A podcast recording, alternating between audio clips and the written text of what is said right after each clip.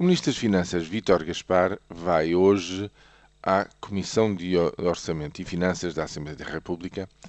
para responder às questões dos deputados e para apresentar o documento de estratégia orçamental que foi entregue na Assembleia da República no início da semana passada. Apresentar no sentido de uh, prestar todos os esclarecimentos, dar porventura uh, novas perspectivas políticas às, uh, àquilo que vem nesse documento e que traduz a visão do governo daquilo que poderá, enfim, num cenário central,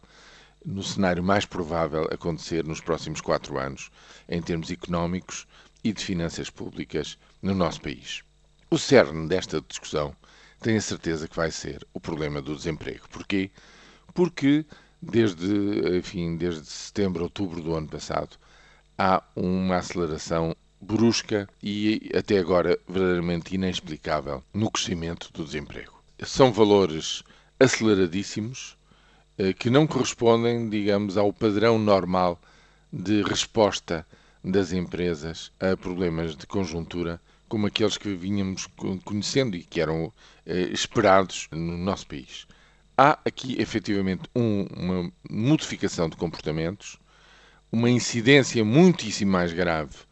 em termos de redução do pessoal nas empresas que não fecham necessariamente as suas portas, mas reduzem a sua atividade devido à crise conjuntural em que, em que se encontram, e esta explicação está por ser dada, o que quer dizer que também a resposta a este fenómeno está ainda por ser devidamente esmiuçada e devidamente articulada. Este é para mim o cerne daquilo que traduz a perplexidade do Executivo em relação à conjuntura.